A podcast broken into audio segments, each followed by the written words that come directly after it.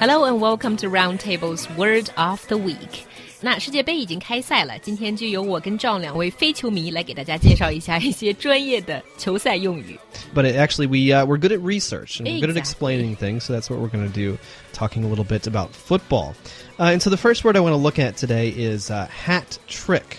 So a hat trick is used quite often in football to describe one player who has scored a goal three times. 先来说说帽子戏法。我们大家都知道，帽子戏法指的是在一场球赛中，一名队员三次将球踢进对方的球门。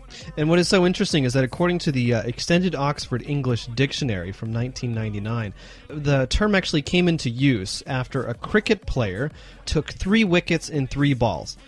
And so what happened was a collection was held for him, for the player, uh, of money, and that money was used to buy him a hat.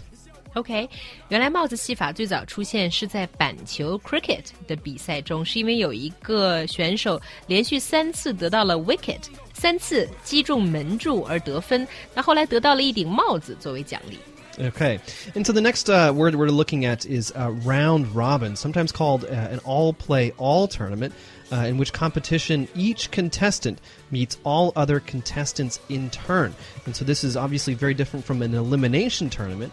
Where uh, if you lose, you are completely out. In round robin, doesn't matter if you win, lose, or tie, you're going to face each and every opponent. Round robin 是循环赛的意思，就是说在这种赛制中，每个队都能和其他的队至少比赛一次。那这个是跟 淘汰赛有明显区别的。 Uh, and so while you're watching the game, you're probably going to come across different types of kicks. First, let's take a look at uh, place kick. So, a place kick is a corner kick, a free kick, a goal kick, a kickoff, or perhaps even a penalty kick. OK，place、kick 定位球呢，既可以指角球，也可以指任意球、球门球、开球 或者是罚球。 And so, um, a direct kick is a method of restarting play following a foul. Unlike an indirect free kick, which we'll talk about in a minute, a goal may be scored directly against the opposing side without the ball having first touched another player. 任意球 free kick 也分两种，一种是直接任意球，一种是间接任意球。那直接任意球中呢，队员可以将球直接射入犯规球队的球门， 而间接任意球呢，obviously 啊，球在进门之前必须被其他的队员触及才可以。 Right. Uh, and so a corner kick uh, happens when the attacking team leaves the field of play by crossing the goal line without a goal having been scored, and also it was last touched by a defending player.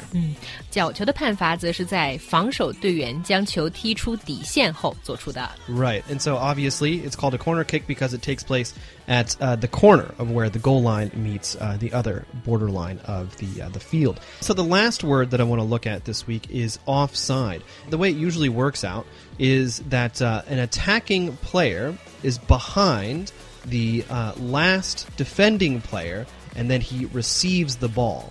That is usually considered to be offside. 越位指的则是当进攻队员在对方半场，并且站的位置处于所有对方防守队员的前边，同时他接到了队友的传球，那这种情况就会被称为越位。 I hope that um, some of these explanations have helped you uh, understand uh, football a little bit better. Yeah, and that's all we have for Roundtable's Word of the Week.